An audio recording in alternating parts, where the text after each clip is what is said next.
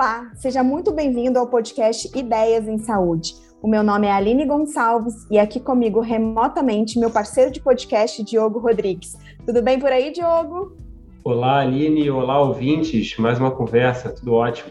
Diogo, e o assunto de hoje eu vou te dizer que foi você que colocou a pimentinha em mim e eu não dei bola, isso tem alguns anos, viu? Vou te confessar aqui que eu não tinha te falado isso antes. Eu não dei bola da importância desse assunto e foi só agora, estudando mais a fundo na pós-graduação, que eu percebi o tanto que era importante falar sobre isso e por isso eu, a gente trouxe um convidado super especial e referência no assunto para conversar com todos nós sobre planejamento financeiro o tanto que esse tema é importante para todos nós médicos e também não médicos e como que a gente deixa a desejar no conhecimento e na busca por essa informação e por esse planejamento ao longo da nossa vida.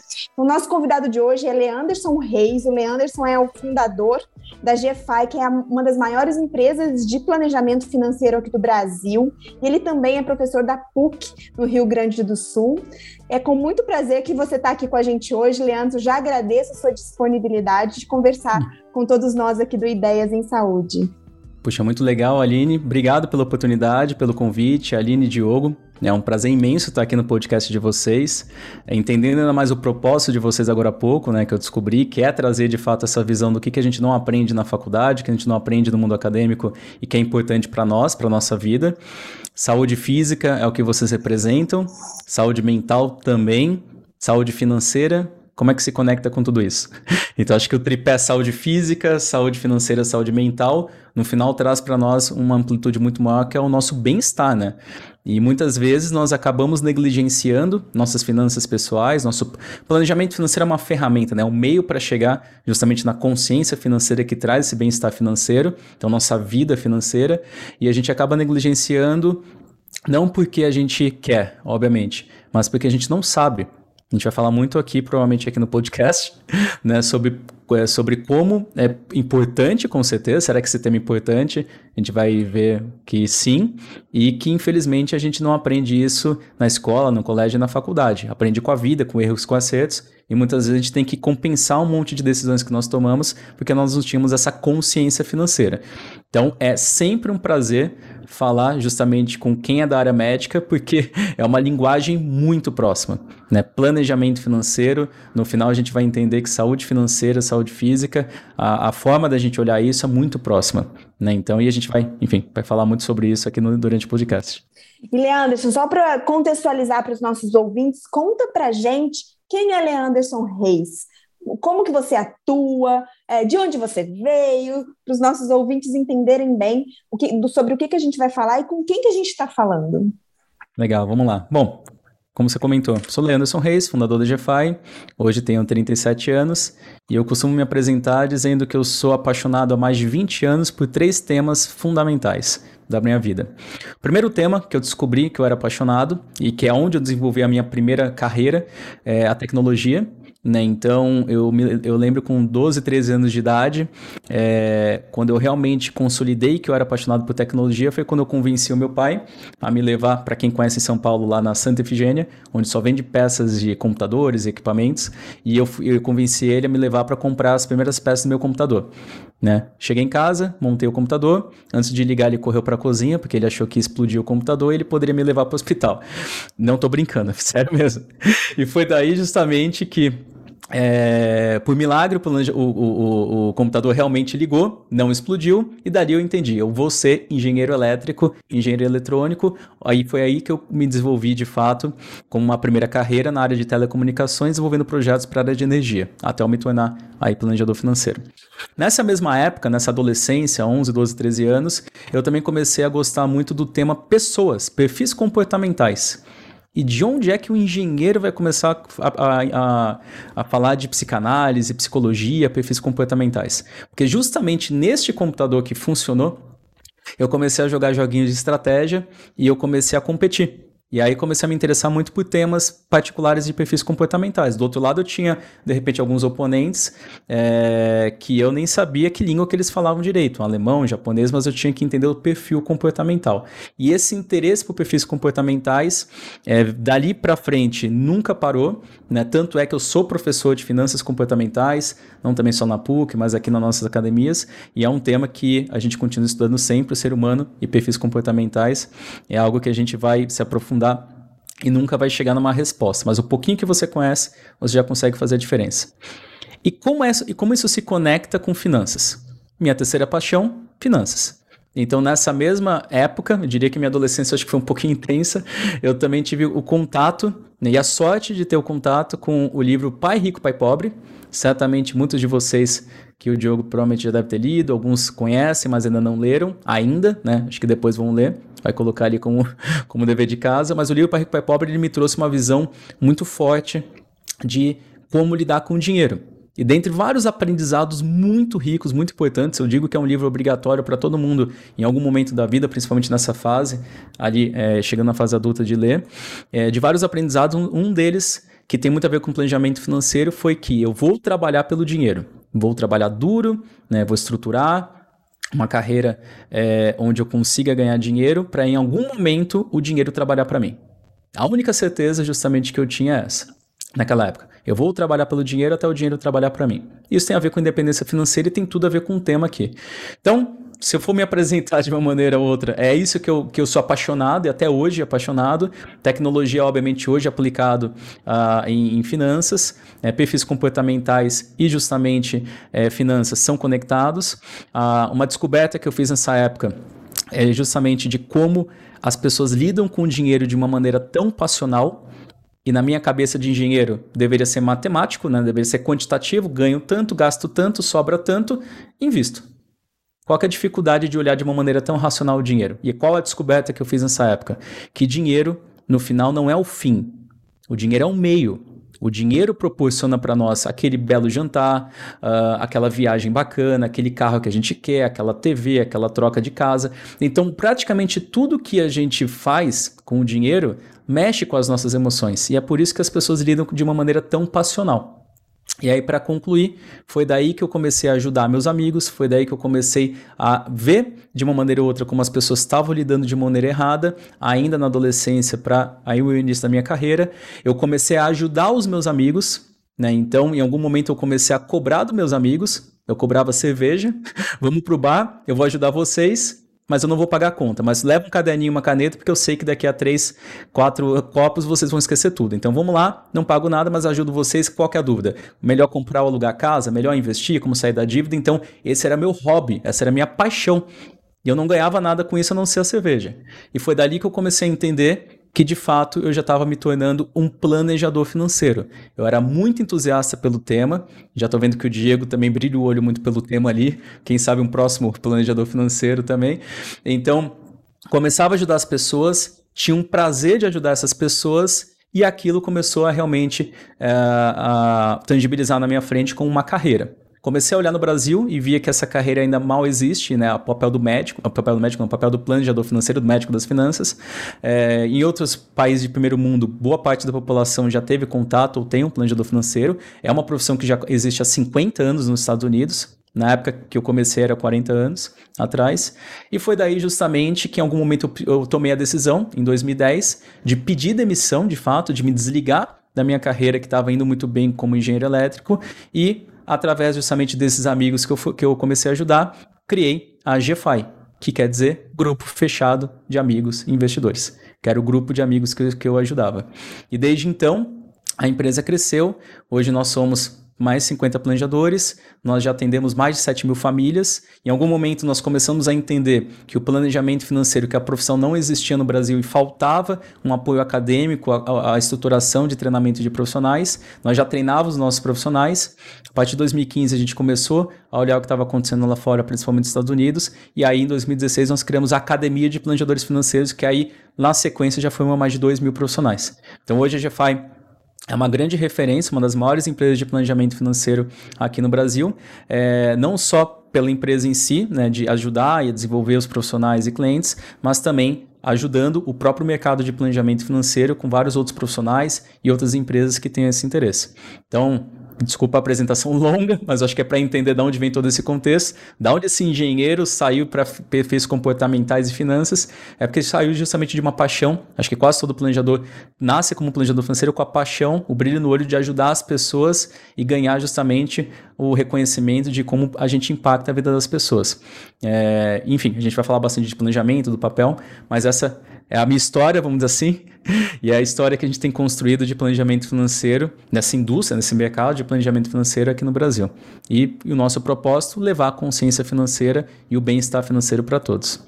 Leanderson, muito legal, assim, é impressionante porque conforme você ia falando, ia passando na minha cabeça várias histórias de pessoas, assim, especificamente para o médico, essa, essa coisa, profissional de saúde como um todo, é, essa coisa é uma, do planejamento financeiro é uma coisa que praticamente é como se as pessoas tivessem uma, um ponto cego ou não querem saber ou enfim não, nunca aprenderam. Na verdade é uma coisa talvez do brasileiro né? Do brasileiro confiar na aposentadoria do governo confiar no benefício que o governo pode dar se você ficar doente confiar muito mais que alguém vai te dar aquilo que você precisa no que efetivamente falar que a responsabilidade é sua, inclusive da sua vida financeira, né? É, tem bastante coisa para te perguntar, quero te perguntar sobre o perfil comportamental, que é um tema que eu gosto muito, mas é, uhum. queria, queria, antes para a gente começar, é, por, por, alguns conceitos que talvez estejam mais próximos da realidade das pessoas, que é assim, durante muito tempo, a, o, a pessoa que de alguma forma ajudava ou auxiliava e algum tipo de estratégia financeira, era o gerente do banco, né? O cara que ia lá, recebia com um cafezinho, falava, olha, compra aqui esse, é, esse investimento, pega aqui uhum. esse empréstimo, enfim. É, e aí depois apareceram os analistas, né? Muita gente começou a abrir conta na corretora. Não, os assessores de investimento, né? Os assessores de investimento. Os assessores de investimento, né? E aí eu lembro uma vez de um, de um, acho que foi um gerente de banco, né? Que eu conversei com ele há uns anos atrás, é, muitos anos atrás, né? E eu falei, ah, eu queria fazer um investimento em Petrobras, não, compra um fundo da Petrobras, porque o fundo é muito bom, não sei o que, beleza. e aí eu fui falar com meu irmão, poxa, comprei um fundo da Petrobras. Ele falou, cara, mas por que você não comprou a ação da Petrobras? Eu falei, eu fiquei olhando para ele assim, ele falou, cara, é a mesma coisa que você dizer que você quer ir lá beijar a menina e você fala para um amigo seu que você quer ir lá beijar a menina, você paga ele para ir lá beijar a menina, ele vai lá, beija a menina e você fica olhando. Beleza, consegui que a menina fosse beijada, né?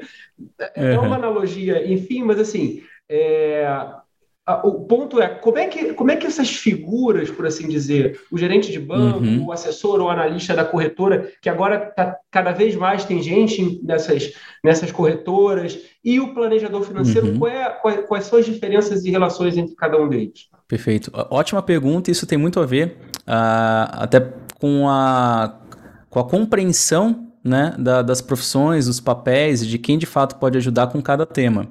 Né? Uh, e, e, esse é um ponto interessante porque quando a gente enxerga a indústria financeira, a indústria financeira ela tem uma cronologia, ela vem evoluindo de um lugar para outro. E não é uma questão exclusiva de Brasil. Na verdade, é, eu particularmente tenho acompanhado a história de 19 países da evolução dos serviços financeiros e basicamente é a mesma coisa. Alguns estão mais avançados, Estados Unidos é a vanguarda, acompanhado de Canadá, de Austrália, enfim, de Japão. Uh, em alguns países da Europa e outros estão mais atrasados e o Brasil, é, infelizmente, acaba sendo um deles, porém está acelerando bastante nessa evolução dessa oferta de serviços e soluções. Então, quais são as três principais indústrias do mercado financeiro e que elas vêm uma sequência da outra. A primeira grande indústria que nasceu, que é a mais antiga, a primeira que nasceu, é a indústria de produtos. São os bancos, são as seguradoras, né? Então, que vendem produtos de investimento, criam produtos de investimento, produtos de crédito, produtos de seguros. Então, representado pelos grandes bancões. Se a gente olhar os Estados Unidos até a década de 70, só bancão existia nos Estados Unidos. No Brasil, eu diria que até uns 10 anos atrás era só, ainda são só os bancões, mas está mudando. Na década de 70, eh, nos Estados Unidos, começou a surgir uma segunda indústria, a indústria da distribuição de investimentos e alocação de ativos, asset allocation. Então, o que é uma indústria de distribuição? Representada na época por Charles Schwab e outras corretoras independentes. É uma empresa independente, é uma corretora, que ela fala: olha, vem aqui que eu consigo trazer para você vários produtos do mercado.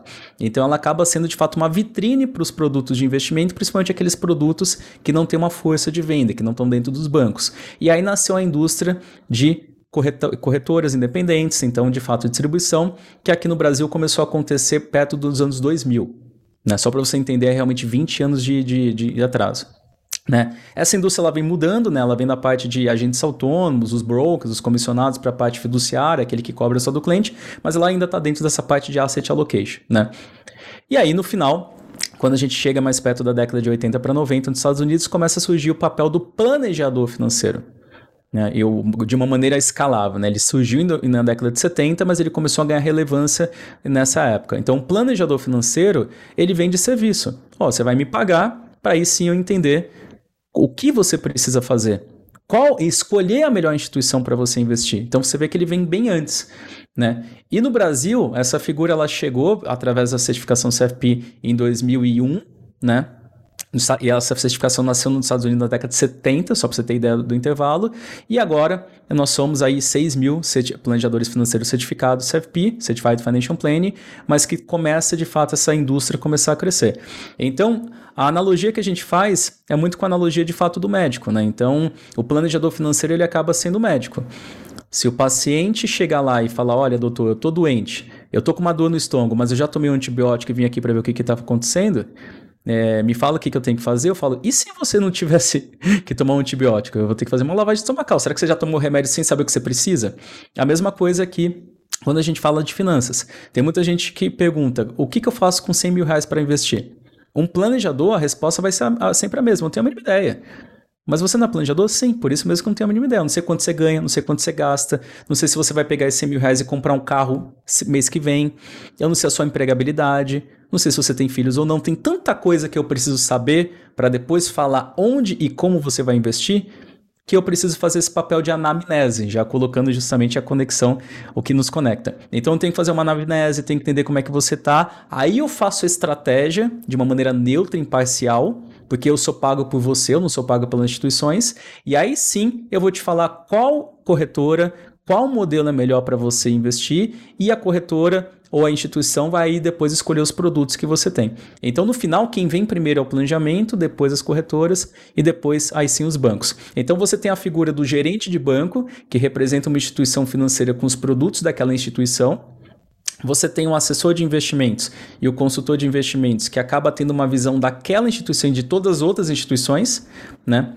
Às vezes tem a instituição tem os próprios produtos, outros não, então já tem uma visão mais aberta, mais focada em produtos de investimento, né? E você tem um planejador financeiro que ele vai olhar as instituições, vai olhar diferentes modelos, vai olhar outros temas que não tem a ver com investimentos, também vai olhar seguro, vai olhar a parte tributária, vai olhar a parte de projetos. Então a visão do planejador financeiro é muito mais holística. Então por isso que o planejador financeiro tem muito uma visão é, é, profunda de ajudar você em vários temas e conectar esses temas. Né? Então, o planejador financeiro ele é muito parecido com o médico, mas também muito parecido com o personal trainer, muito parecido com o arquiteto, ou seja, alguém que vai, você vai pagar esse planejamento, vai pagar esse profissional para justamente ele ajudar você a entender o que você precisa e buscar soluções no mercado. Então, por isso que é imparcial, por isso que de fato a gente fala da questão é, neutra, né? Então, eu não sou pago por comissões, eu não represento uma instituição, eu represento você. Né? É, eu só queria complementar em relação a isso, Leanderson, porque muita gente não sabe, né? O gerente do banco Exato. ele tem uma meta de produtos para vender. O analista, o assessor financeiro, ele tem um kick, é, kickback, chama, né? Ele tem um, um, um... Ele tem um repasse tem um repasse, um repasse, de acordo com aquilo que ele está dizendo para você que é o melhor para você. Na verdade, é bom para ele também, né? E, e o planejador é. não, ele está sendo pago por você para dizer para você, para te ajudar a planejar a, a, tua, a tua saúde, a tua vida financeira, né? Exatamente. Então, essa figura do planejador financeiro é uma figura muito nova aqui no Brasil. Mal nova no sentido assim, já existe há bastante tempo, mas as pessoas ainda não conhecem o papel do planejador financeiro ou como ele pode ajudar. Né? Então, a, o personal trainer, por exemplo, foi igual. Né? Se eu falasse para o meu avô que ele tinha que pagar para uma pessoa para ajudar e acompanhar ele levantar peso, ele vai falar: você tá de brincadeira, que, que, que, tipo de profissão é essa? Que tipo de atividade é essa? E hoje existe um valor em um personal trainer, por exemplo. Então são carreiras que acabam estando muito mais próximas das pessoas e que levam um tempo de fato para as pessoas entenderem. Questão cultural, sim, tem uma questão cultural brasileira, mas eu acho que tem três pontos muito pertinentes para as pessoas ou não fazerem um planejamento financeiro ou não de fato buscarem, de repente, olhar isso de uma maneira mais adequada. Né? Então, e uma coisa que é importante que a gente tem visto nesses últimos 10 anos, né, é, é, acompanhando famílias, é que são três temas principais que as pessoas alegam para não fazer o planejamento financeiro. Ou para fazer, ou de, não de uma maneira adequada, tem muita dúvida. Primeiro, primeiro tema que as pessoas mais alegam, não tem um tempo. Né, Anderson, eu não tenho tempo de olhar meu planejamento financeiro, olhar minhas finanças. Às vezes nem. O termo planejamento financeiro é bem amplo. Eu não tenho tempo para olhar meu dinheiro, minhas finanças, enfim, meus investimentos ou minhas dívidas, porque eu trabalho bastante. Eu chego em casa, eu quero descansar, quero estar com a família, né? Então eu não tenho tempo para olhar é, finanças. O segundo tema, bastante é, indicado ali para não olhar o dinheiro, tem a ver com conhecimento. Leandro, eu tenho tanta informação, não sei por onde começar, não sei o que estudar, né? Então eu me perco em tudo isso, né? Até, até teria algum tempo, mas eu não sei o que estudar, não tenho conhecimento, então por isso que eu não sigo adiante. E o terceiro tema legado é justamente o gosto. Né? Famoso jargão, gosto não se discute. Eu detesto falar de dinheiro, eu detesto falar de economia. Quando eu ligo o jornal e já começo a falar de economia, eu mudo para outro canal. Tá? Normalmente a gente vê um desses três temas, ou alguns desses temas alegados para as pessoas não fazerem planejamento. Então, talvez aqui a audiência, nossa, a audiência de vocês, refletir aí, o que, que será que está faltando para, de repente, não fazer o planejamento financeiro ou não olhar a saúde financeira da maneira mais adequada.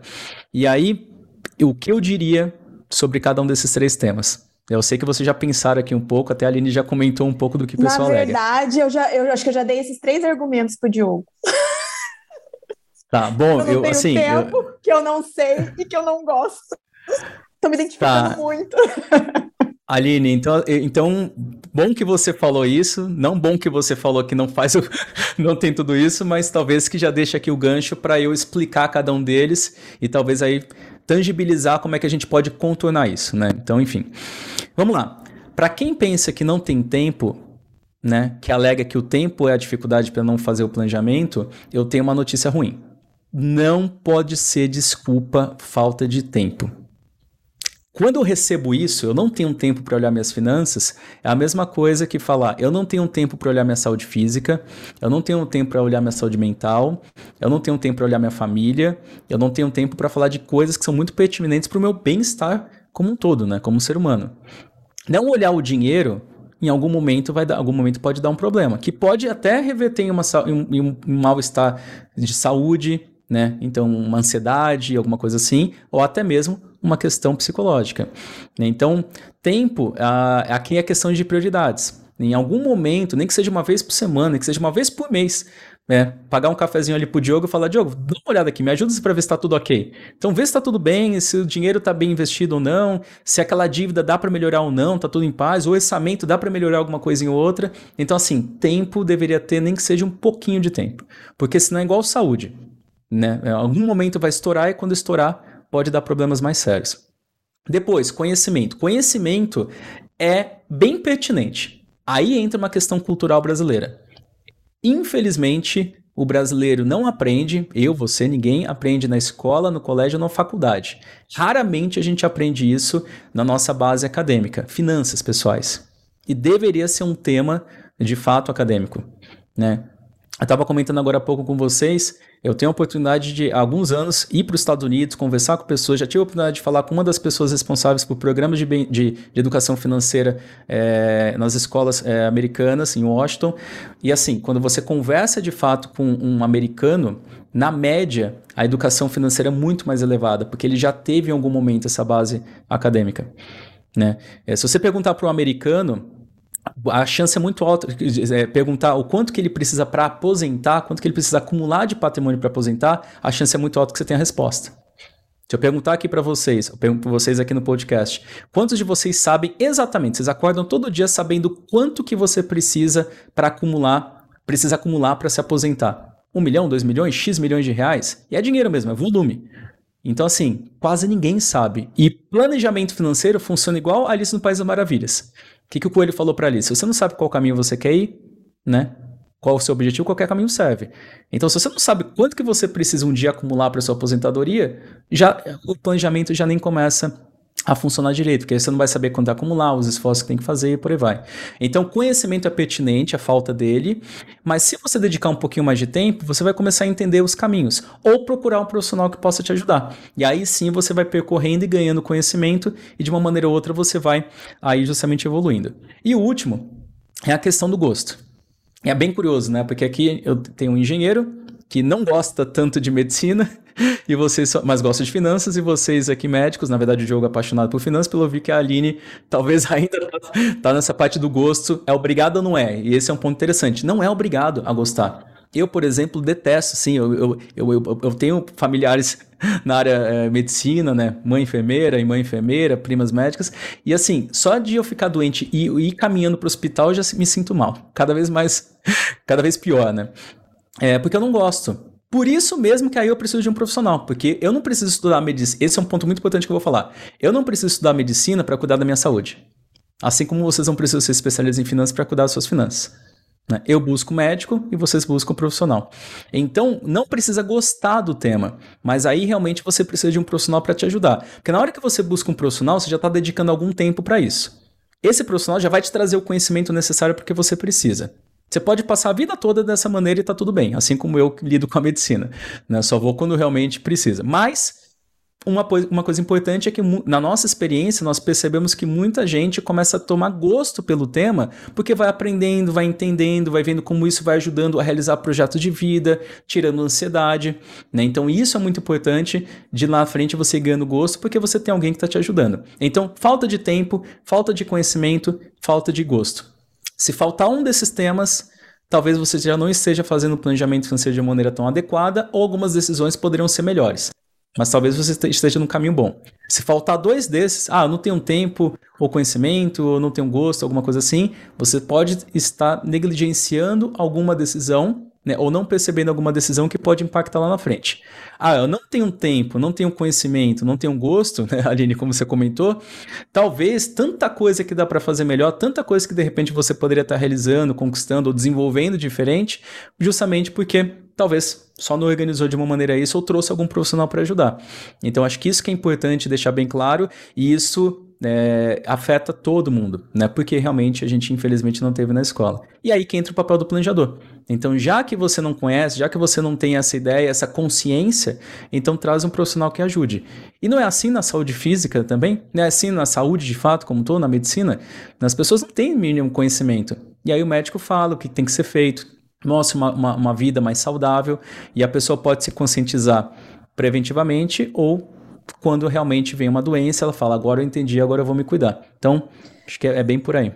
Leandro, você falando, e talvez essa questão da falta de conhecimento, pelo menos no meu caso, pode até ser que seja um preconceito de que eu não vou gostar, porque efetivamente eu nunca parei para estudar. Então, assim, eu não tenho como julgar que eu não gosto uma coisa que eu não tentei. Então, você falando, eu refletindo, pode ser que o quarto pilar seja o preconceito de que a gente não vai gostar, de que a gente não. E, e definitivamente uhum. trabalhar isso na, na, cabeça, que é importante, pelo menos tentar, né? Para ter o conceito e não o preconceito. Acho importante é, e, isso Exatamente. E, e, isso vem com conhecimento, né? Você fez uma pós-graduação onde eu, eu, tive o prazer, a honra de te dar aula, uh, e naquela aula, basicamente, alguma coisa te despertou. E foi conhecimento, né? Na aula eu estava dando conhecimento, né? A gente não estava ali no contato direto e algum conhecimento ali despertou para você esse interesse. Então, para ver é como isso. às vezes é um livro, às vezes é um livro, às vezes é um vídeo de dois minutos, às vezes é um, a gente fala muito aqui na, na, na, na GFI, 30 minutos com um planejador financeiro pode mudar a vida. 30 uhum. minutos é, conversando com um profissional, com um especialista que possa ajudar a te dar um pouquinho de conhecimento, entender o que está errado e já dar alguns caminhos, já pode despertar justamente esse gosto, essa vontade, realmente, é que eu falo de consciência, de querer realmente resolver as coisas. Exatamente, essa era a minha próxima pergunta. A gente tem alguns, alguns termos que usam, assim, que às vezes a gente fica confuso na, na definição. Consciência financeira é um deles, que eu queria que você definisse para a gente, e conscienciosidade que é isso que muitas vezes a gente se esbarra e, confunde? Qual que é a diferença entre eles é, é, de conscienciosidade e, e, e consciência financeira? Perfeito, vamos lá. Os dois termos, no final, eles acabam entrando no mesmo sentido, que qual, qual que é o objetivo da consciência financeira? Eu traduzo a consciência financeira da seguinte maneira, e a consciencialidade como um todo, né? Pode ser uma consciência é, do que você está fazendo para sua vida pra, profissional, para sua vida, é, por exemplo, da sua saúde física. Então, a consciencialidade é quando você realmente consegue alcançar uma visão, alcançar é, um, com uma compreensão, né? Que você, a gente brinca que você não consegue mais desver aquilo. Né? Quando você vê alguma coisa e não consegue mais desver aquilo para sempre, por um bom tempo, você alcançou essa consciência. Então, por que, que o nosso propósito aqui é levar a consciência financeira para as pessoas? Porque uma vez que a pessoa alcança uma consciência financeira, ela não consegue mais desver aquilo que estava errado, que estava prejudicando ela, que não estava fazendo com que ela alcançasse seus projetos, seus sonhos de vida, né? A pessoa ela acaba tendo atitudes diferentes, hábitos diferentes. Eu vou dar um exemplo, acho que para vocês, vocês vão com certeza dar esse exemplo melhor do que eu. Mas vamos pensar uma pessoa que não cuida da saúde, não cuida do coração e está com um problema ali cardíaco, mas continua comendo errado, sedentarismo e por aí vai. Essa pessoa não conseguiu ainda alcançar a consciência. Se você falar para ela parar de comer lá uma feijoada, alguma coisa assim, ela vai dar risada e vai virar mais um garfo. Ela não tem essa consciência, ela não está entendendo o mal. Invisível, inclusive, que é um termo que a gente usa muito aqui. Tem um mal invisível, é crônico, ela não está percebendo. Até um dia que ela infarta. Tá? Quando ela infartar, vai dar susto né, para as pessoas é, próximas, para ela. E se essa pessoa é, conseguir sobreviver, no dia seguinte, né, quando ela acordar, ela vai ter é, alcançado alguma consciência, mas foi pela dor. Tanto é que muitos pacientes nesse sentido, com certeza, agora vão reduzir bastante o ritmo, vão dar um significado para a vida diferente, vão comer melhor, vão entender que uma próxima não tem uma próxima oportunidade. Isso é consciência pela dor. Então é muito, é, às vezes, é mais difícil, e esse é o grande desafio nosso como planejadores e como médicos, ser preventivo, causar consciência sem ter o problema efetivo, que está lá. Mas quando vem a dor, e muitas vezes a gente procura ah, o planejador financeiro muitas vezes quando já está mal, que é a dívida, que é o problema, não consegue pagar alguma conta, não está conseguindo realizar aquele projeto, aí ela acaba vindo pela consciência, e uma vez que ela alcança isso, ela consegue de fato internalizar aquilo como um novo hábito. Né? Então, isso é a consciencialidade, e a consciência financeira tem a ver com isso, que é uma consciência, por exemplo, em termos do seu corpo, da sua saúde, enfim, de qualquer outro tema que a gente comente. E, e é curioso, Leanderson, porque eu costumo brincar que a ignorância é o melhor travesseiro, né? Ou seja, o cara que, uhum. que o cara que não quer, o cara que quer ficar alijado da própria consciência e falar assim, ah, não, isso aqui é, é, muito mais confortável não me preocupar com isso. Como não saber. Fala, uhum. É, eu não quero saber quanto está tá meu colesterol, eu não quero saber quanto é que está o meu cartão de crédito, eu vou pagando lá o mínimo, eu, eu, eu, eu vou é, pagar uma viagem para fora em 10 vezes, eu pego mais um plantão, eu, enfim. É melhor isso do que virar e falar assim: não, peraí, deixa eu centrar aqui e ver o que está acontecendo. Porque talvez o cara uhum. descubra que ele trabalha num trabalho, ele trabalha demais, ele talvez descubra que ele está no propósito errado da vida dele, talvez ele descubra Exatamente. que ele está coisas que ele não deveria, ou seja, fazer esse exame de consciência mesmo, né? É, você pode estar mexendo em coisas ali que não necessariamente vão ser é, agradáveis, né? E aí o cara prefere, ah, deixa isso para lá, né? Uhum. É, tem um, tem um ponto que, que, que, novamente nos une, né? A questão da medicina, vamos dizer assim, a física, financeira, mental, que é, eu vou dar o exemplo de um serviço que nós temos aqui. Tem um serviço que a GFI tem que se chama Clínica Financeira. O que, que é uma clínica financeira? É muito parecido com um check-up de saúde. Né? A diferença é que as pessoas fazem um check-up de saúde a, a, periodicamente, um, a cada um, dois anos, e financeiramente ninguém faz. Mas quando a pessoa uh, uh, se convence, falar, poxa, deixa eu ver se eu tenho alguma coisa errada, deixa eu ver se tem alguma coisa que eu poderia melhorar, às vezes a pessoa não tem nenhum problema, aparentemente não tem nenhuma dor. E quando essa pessoa vem fazer uma clínica financeira com a gente, que é um encontro de duas horas e meia, três horas, a gente vai lá, vai estudar, vai conversar com a pessoa e vai mapear uma série de informações no final apresenta um diagnóstico financeiro para ela, é, muitas dessas pessoas ficam muito incomodadas, porque elas chegaram numa consciência de várias coisas que elas nem imaginavam que estavam erradas, mas estão. Né? Então, às vezes você vai fazer um check-up, é, é, muito talvez o perfil meu, eu fazer isso check-up de repente de saúde, é, como eu, às vezes eu postego um pouquinho mais, né? Então, caso de Ferreiro, no meu caso é a questão de medicina, né? então às vezes eu tento postergar o máximo, mas eu faço. Então às vezes aquela pessoa que de repente não tem nada demais, ou um incomodozinho ou outro, mas aparentemente não tem nada, e aí de repente vai fazer o check-up, eu vou lá fazer o check-up, e aí aparece, olha, você tem um desviozinho aqui na questão do sangue, tem uma coisinha aqui que tem que olhar, e aí de repente você sai ali com algum tratamento, com alguma coisa que você nem imaginava que ia ter. Mas que bom que você fez o check-up, porque quanto tempo isso ia ficar ali poderia ser crônico e em algum momento ficar alguma coisa mais aguda. De novo, eu estou aqui falando, mas vocês que são os médicos. Então é a mesma questão. Muita gente vem fazer a clínica financeira com a gente e quando chega aqui fala, eu não sabia que eu tinha isso daqui que poderia ser feito melhor. Eu não sabia que isso aqui era errado. Eu não sabia que isso ia me prejudicar lá na frente. Eu não sabia que uma decisão, sendo bem prática, eu não sabia que de repente eu podia economizar 100 mil reais no financiamento do meu apartamento. Eu estou pagando financiamento que eu podia ter pago, tá pagando bem menos. Né? Eu não sabia que eu poderia estar tá ganhando duas, três vezes mais investindo melhor do que colocar na poupança. Então, assim, tem várias situações, mas são várias, né? O planejamento é muito holístico. Então, as surpresas são as surpresas são bem interessantes quando as pessoas vêm fazer uma clínica. Que bom que fizeram a clínica, porque depois de uma clínica aí a pessoa começa aí sim entender o que precisa focar o que, que, é prioritário, se precisa de acompanhamento, um tratamento junto com um profissional ou não, que é o planejador financeiro, ou consegue resolver sozinho. Né? Então, uh, inclusive, é, é, muito grande a taxa de surpresas que a gente tem nas clínicas, porque as pessoas acham que estão tudo bem. E é aquilo, né? Ah, vou deixar, uma hora eu vejo isso, mas quando vê, puxa, Sabe o que eu mais escutei na minha vida como planejador financeiro? já acompanhei algumas centenas de famílias diretamente e já acompanhei outras tantas centenas acompanhando, treinando os planejadores com essas famílias. Um dos pontos que eu mais escutei ao longo do tempo, né, quando eu atendi as famílias, de, do, depois do processo, depois de um primeiro ou segundo encontro, é falar: Leanderson, puxa vida, por que, que eu não conheci você 10 anos atrás?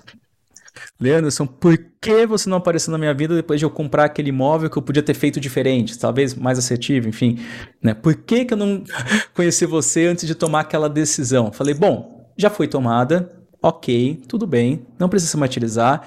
Cri Aí criou-se a consciência. Entendeu que poderia ter sido diferente? O que, que a gente pode fazer agora para compensar? O que, que a gente pode fazer para reverter? O que, que a gente pode fazer para ir ajustando ao longo do tempo? Tudo é ajustável. Leandro, você sabe o que, que vai acontecer depois que acabar a gravação desse podcast? O Diogo vai fazer a minha guia de internação na sua clínica. é, é tem, tem, pode, a gente pode ir para a UTI, a gente tem a, a, gente tem a UTI que vai direto ao ponto, né? Vamos primeiro fazer um diagnóstico, vamos fazer uma triagem, vamos medir seu pulso, vamos medir ali como é que está o seu batimento cardíaco para entender se você vai para a UTI, se você vai para o ambulatório, se você vai para o apartamento, ou realmente é só um remedinho ali, tá tudo bem. Essa é a ideia. Por isso, como, como como estamos unidos, né? Na, na profissão. Leandro, só vou te contar uma história para você botar aí para o seu portfólio, que de fato aconteceu comigo. Eu era da comissão de formatura uhum. da minha turma. É, Legal. E a gente começa a pagar no segundo ano de faculdade, são seis, né? Então, no segundo ano de faculdade, a gente já começa a pagar. E aí a gente fez assim, a gente fez um planejamento que era, bom, a gente precisa de, sei lá, não sei quanto era, 120, 150 mil reais na época, para fazer uma festa para tantas pessoas, não sei o quê. Então a gente fez um planejamento de começar é, botando 100 reais por mês e no final era quase mil reais por mês no último ano. Era uma coisa assim, né? Uhum. Chega no último ano, a gente, no, faltando, sei lá, três, quatro meses para a gente pagar a festa efetivamente, a gente vai olhar a conta e tinha, tipo, sei lá, 40 mil reais a mais. Por quê? Porque ninguém contou os juros sobre juros. Ninguém virou e falou assim: esse dinheiro ele, ele vai render. E a gente não contou. Então, tipo assim, provavelmente. Bela surpresa. É, é, mas assim, era capaz de, de, todo aquele peso que a gente teve no final, que era a gente teve que onerar o pessoal a mais para pagar mais, enfim. A gente não precisaria ter passado por isso, mas assim, efetivamente, a gente nem sabe. Se você perguntar para os médicos quem que sabe calcular juros sobre juros, é, provavelmente, uhum. sei lá, 99% não vão saber, né? Porque eu, a, sim, não sim. precisa, mas assim, a, nem o conceito, talvez, né? É, é, isso é, é, é surpreendente, né? Essas são decisões como essa, né? decisões de investimento, decisões de como realizar um projeto de vida, sempre geram dúvidas e no final o pessoal vai, a gente tem usado muito esse tema aqui, mais freestyle. É, ah, vou no que eu acredito que faz sentido, eu vou no que a sociedade diz que eu tenho que fazer. Por exemplo, melhor comprar um, ou alugar uma casa? E aí? Melhor comprar ou alugar ou assinar hoje um carro? Não tem resposta pronta, não tem formulinha mágica.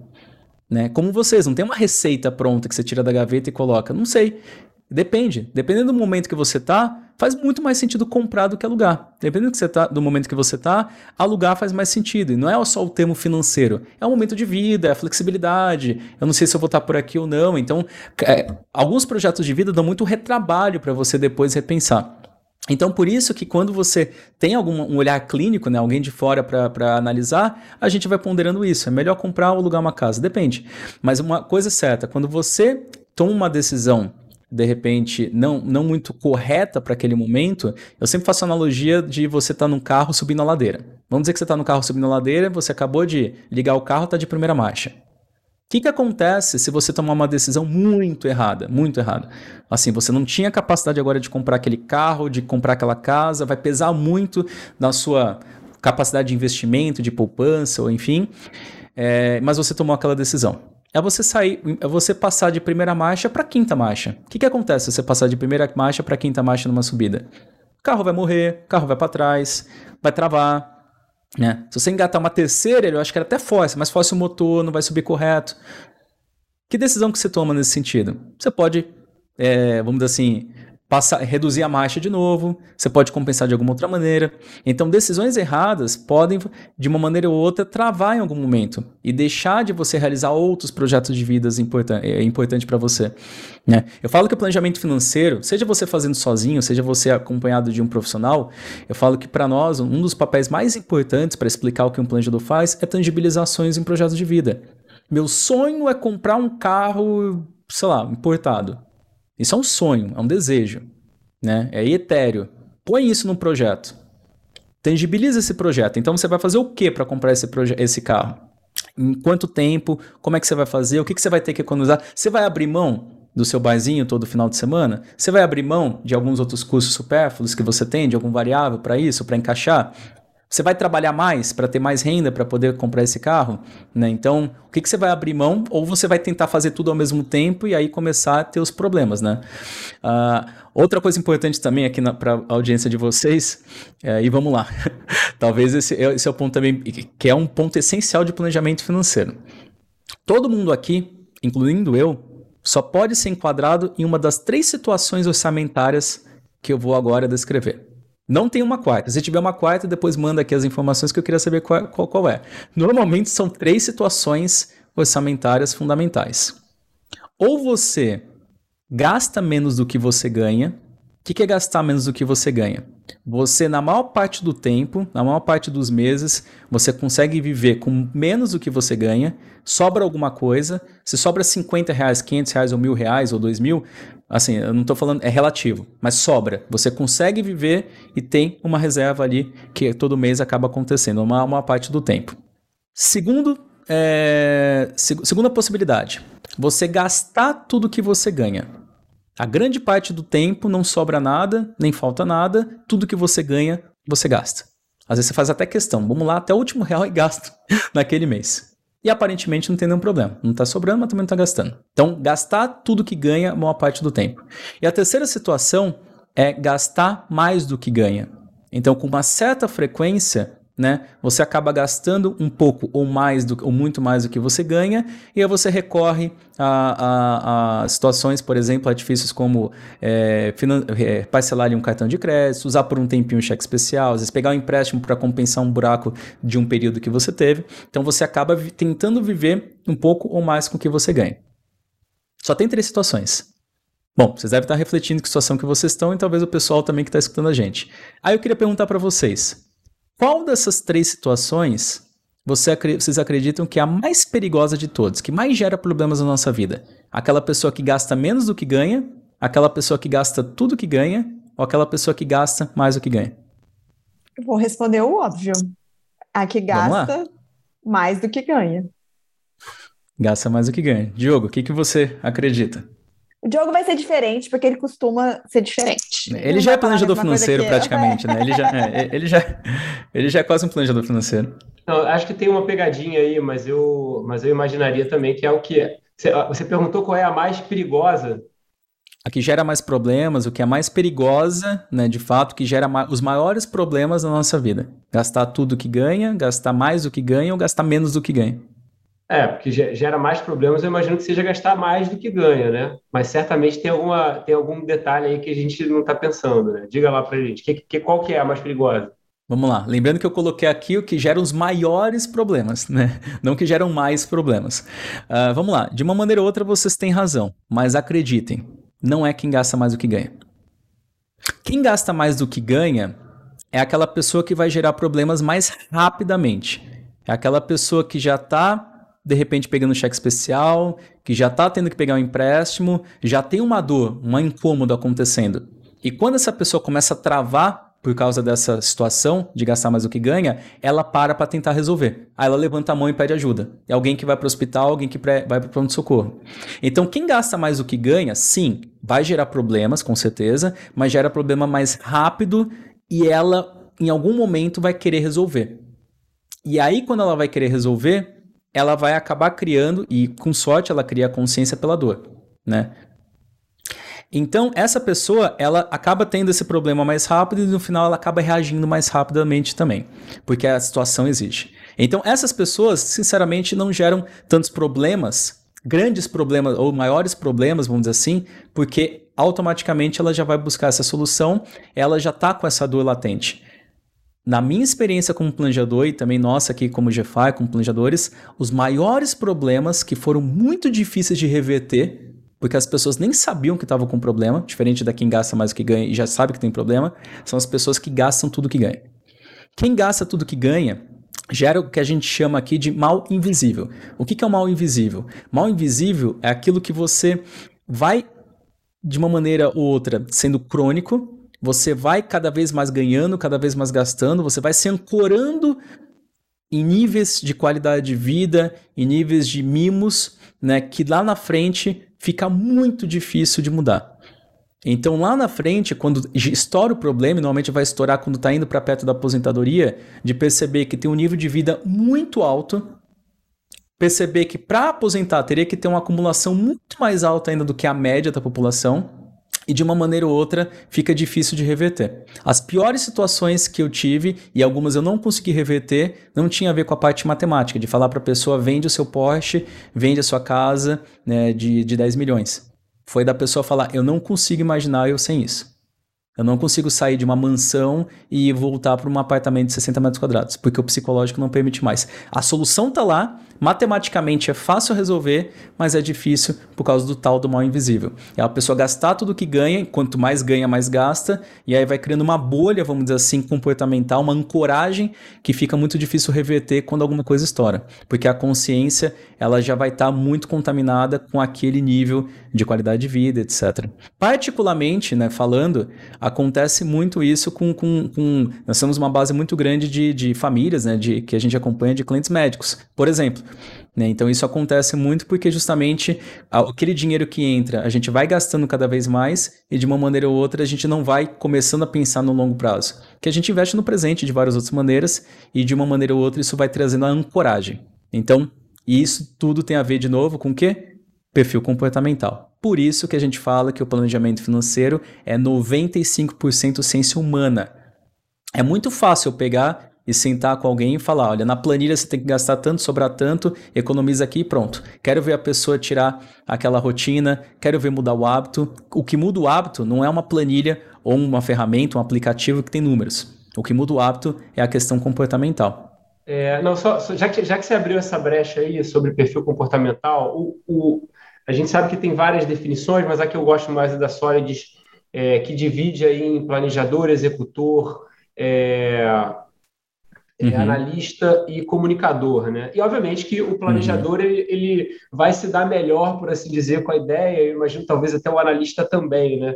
É, mas é, o quanto que você é, quando você vai fa fazer um diagnóstico e começar a interagir com com o cliente, você, você chega a, a, esse ponto de fazer o perfil comportamental, explicar para a pessoa um pouco quem ela é, ajudar ela a entender quem ela é, o que, que ela quer, Porque isso é uma coisa muito importante e, e tem um desdobramento que não é só para a vida financeira, tem para a carreira, para a vida pessoal, tem um monte de coisa envolvida Com aí, né? certeza. Né?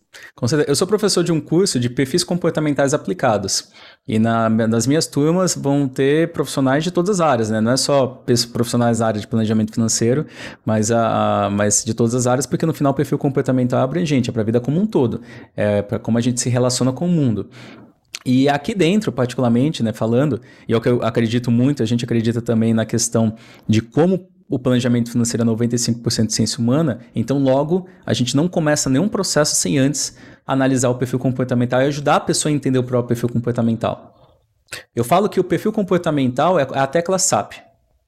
Né? Se eu vejo uma pessoa é, que ela é mais, por exemplo, analítica, ela gosta de números, de dados, eu vou alimentar bastante ela com informações, com relatórios, com números, porque é assim que ela enxerga, assim que ela se engaja com o planejamento financeiro. Se tiver uma pessoa, por exemplo, mais emotiva, mais relacional, eu vou esquecer os números e vou sentar e vou tomar um café com a pessoa, vou conversar com a pessoa. Eu vou falar dos números, mas explicar de outra maneira.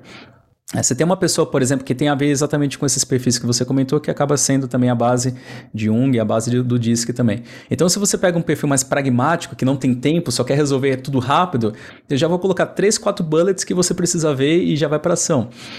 Então, você percebe que também tem muito a ver a forma como você fala, a forma como você traduz para as pessoas, né? Então, uh, se você não traduzir da maneira correta para a pessoa, se ela não enxergar da maneira como ela prefere ver aquilo, ela não se engaja.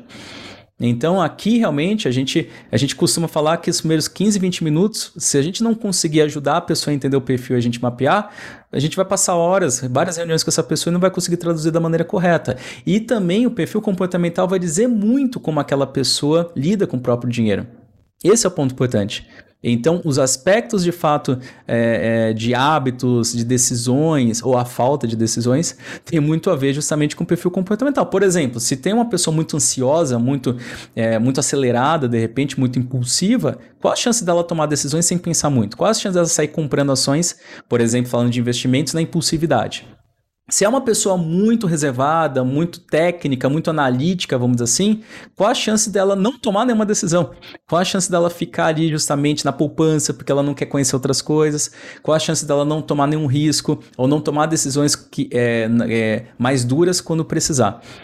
Então, por isso que o perfil comportamental, é, a gente fala inclusive aqui que são pessoas antes de números. Não tem como falar dos números sem antes entender o perfil comportamental, até porque a tradução desses números vai se dar de uma maneira diferente. Então é isso que a gente acredita, é isso que a gente vê lá fora também, quando a gente fala com profissionais mais experientes de 20, 30 anos de mercado, em países mais envolvidos, que no final é a parte comportamental representa 95% do sucesso do planejamento, porque a matemática é muito fácil. Sinceramente, é muito simples. O mais difícil é traduzir esse número para mudança de hábitos e priorização de projetos das famílias. Né?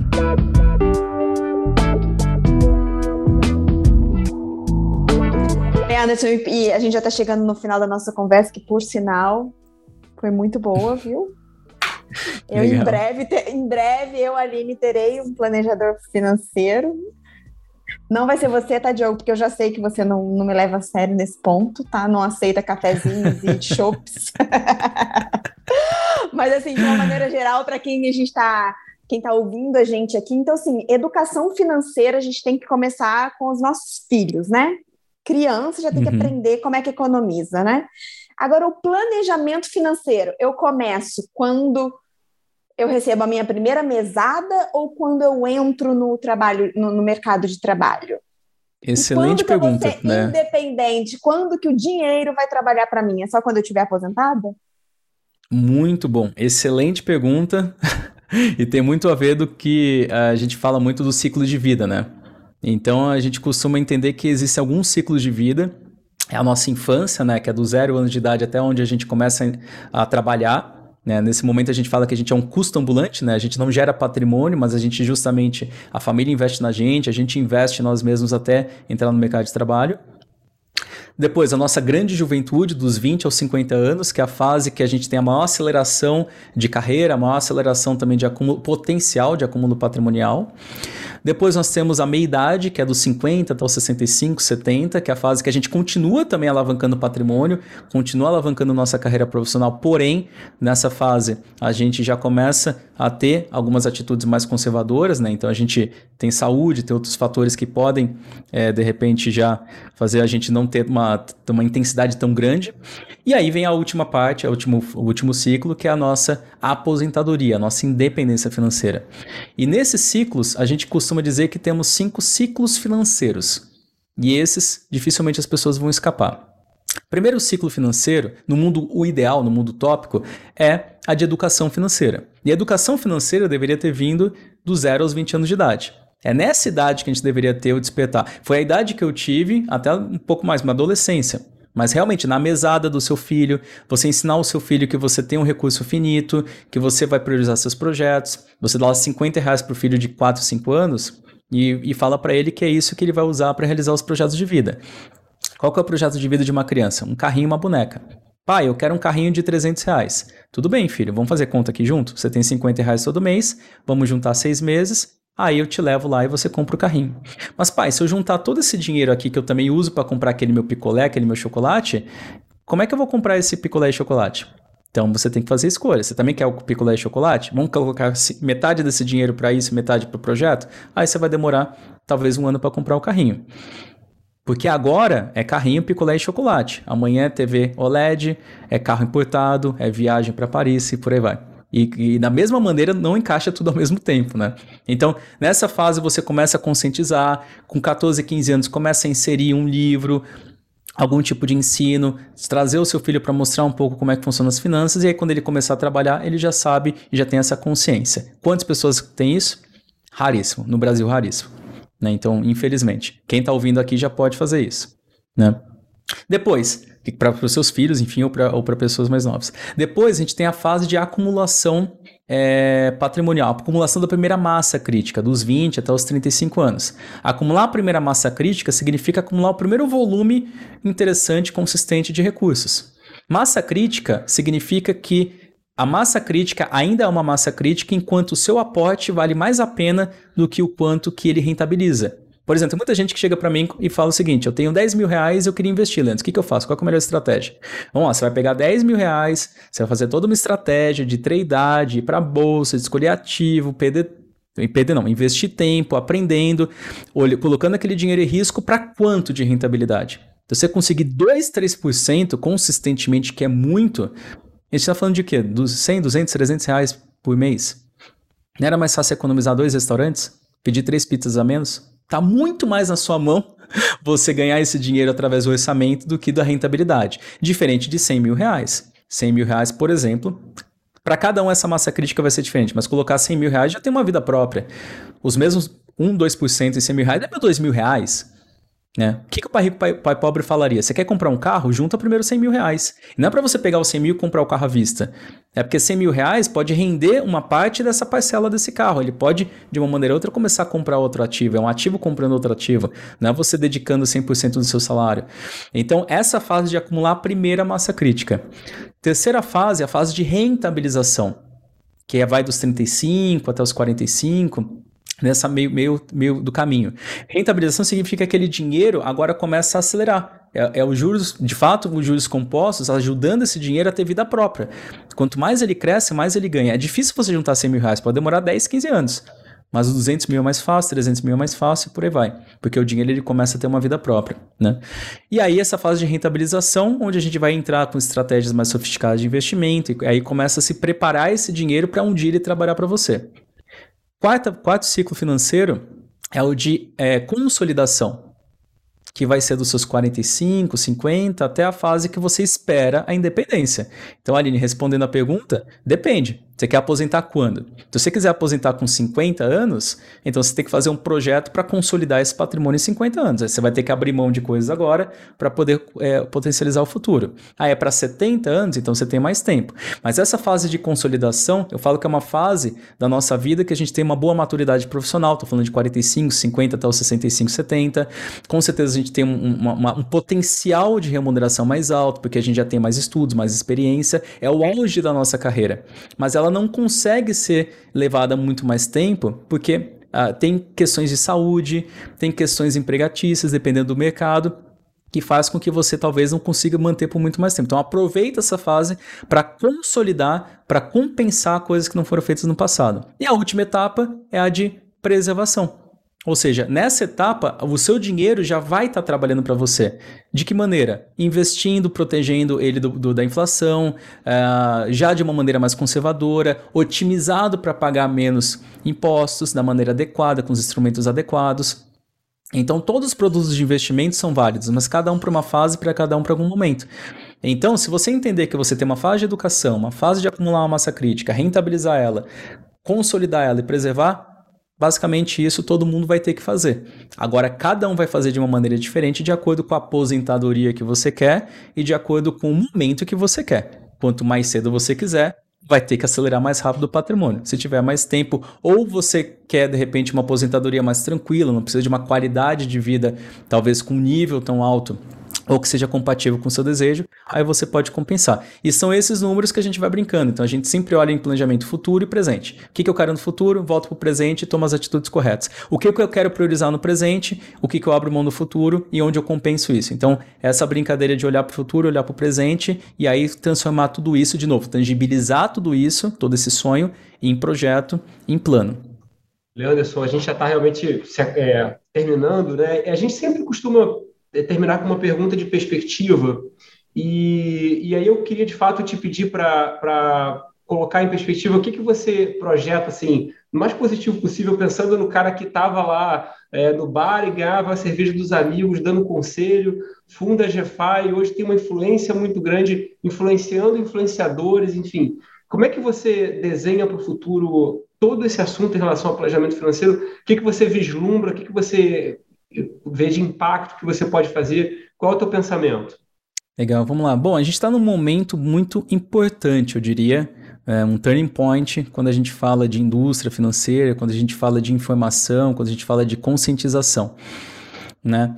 Ah, nos últimos 4, 5 anos, né, e principalmente nos últimos 2, 3 anos, vem acelerando essa consciência, de uma maneira ou outra, das pessoas entenderem né, que existem mais soluções, que existem mais pessoas, mais profissionais. As fintechs estão aí para ajudar justamente a entender que não existe mais a vida dentro do, só do, do banco. Os assessores de investimento fizeram seu papel importante e continuam fazendo mostrando que existe alguém além do gerente de banco, né? Agora vem os consultores de investimento que vão mostrar um outro caminho também. Então, assim, de uma maneira ou outra, é, a, a comunicação a informação, né? A gente abre hoje nas redes sociais, às vezes até demais, né? Mas a gente entende que tem muita gente falando do tema, tanto que a gente vê vários ícones nascendo com relação ao tema finanças, porque é um tema que as pessoas querem aprender. Isso é bom. Assim, é uma dor que o brasileiro tem, é uma dor que o mundo teve, principalmente durante a pandemia, de mostrar que dinheiro realmente era importante, a renda era importante, reserva de emergência era importante. Então é um momento muito oportuno de uma consciência coletiva das pessoas buscarem isso. Então eu vejo que as pessoas vão cada vez mais buscar respostas, e quando as pessoas buscam respostas, certamente tem profissionais que podem ajudar, e o planejador financeiro é um deles até porque ele dá respostas que têm a ver com a pessoa e não com a instituição. Né? Então, respostas que têm a ver justamente em, não, não trazer o conflito de interesse. Então, eu vejo que a carreira ela tem de uma maneira, a carreira que eu digo, o, o serviço de planejamento financeiro, os profissionais, é, nos próximos anos certamente vai acelerar muito. É o próximo movimento disruptivo, é a minha visão, né? Então, perguntando minha visão de Leanderson. É, e eu enxergo isso porque eu vi os 19 países acontecendo a mesma coisa, então o Brasil certamente não vai ser diferente. Somado a que a, tanto as pessoas, né, o público final, quanto os profissionais, eles acabam tendo um, uma grande alavancagem nessa demanda graças a momentos críticos de país. Né, Estados Unidos, 2001, 2008, então 2001 a crise.com 2007, 2008 subprime, você vê que a demanda aumenta nesse período de, é, sobre pessoas procurando respostas e profissionais que têm as respostas, que são os planejadores financeiros. Respostas mais completas, quero dizer, não especificamente de investimentos ou uma coisa específica. Então, as crises favorecem as pessoas a buscarem respostas e favorecem o crescimento da carreira e do serviço. Então, certamente, eu vejo para os próximos 4, 5 anos é uma, uma, um movimento disruptivo muito grande, cada vez mais pessoas entendendo o que é o planejamento financeiro, cada vez mais profissionais vindo para o mercado. Hoje é quase diariamente profissionais me procuram para entender como é que funciona a carreira do planejador financeiro. Aline, não sei se o Diogo vai me procurar também para querer saber como é que eu faço para ser planejador nas horas essas, apesar que certamente vocês têm pouco tempo também livres, trabalham para caramba, mas não só bancários, né, que estão saindo dos bancos ou até assessores de investimento que de repente entendem que querem estar mais próximos dos clientes. Nós vemos vários outros profissionais. Eu não, não trabalhei em banco, né? Aqui na nossa empresa nós temos aí 50 profissionais, vários deles vieram de outras áreas. Né? Então, é, áreas de tecnologia, engenharia, até psicólogos.